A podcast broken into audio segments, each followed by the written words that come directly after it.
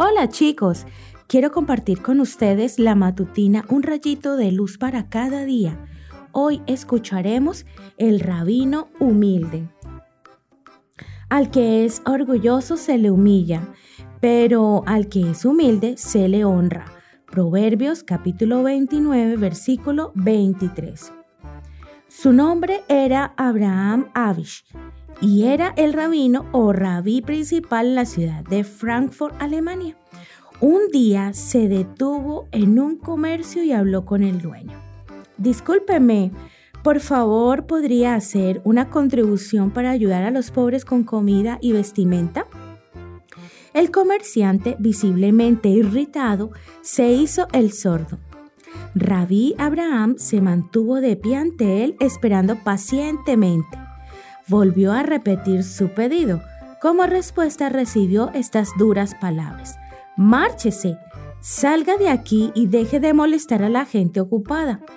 Rabí Abraham se fue sin insistir. Minutos después, el comerciante buscó su bastón, pero para su sorpresa no podía encontrarlo. Era una posición muy preciada y se disgustó mucho. No le tomó mucho tiempo asumir que el pobre lo había robado en venganza. El comerciante persiguió al ladrón. Unos metros más adelante se encontró con el sospechoso.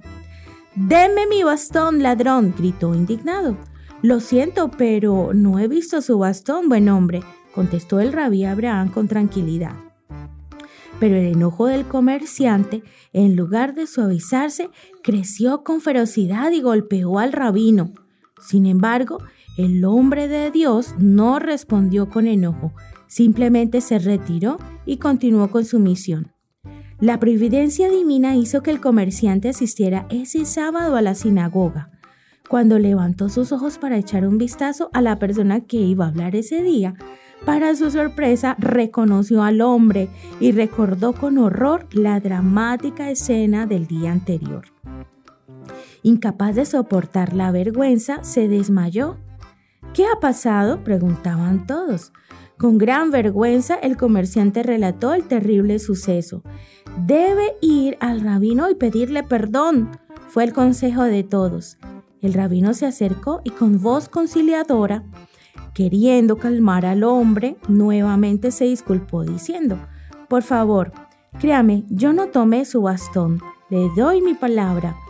Puedes pensar tú mismo ¿Qué lección de humildad tiene esta historia? Que tengas un hermoso día.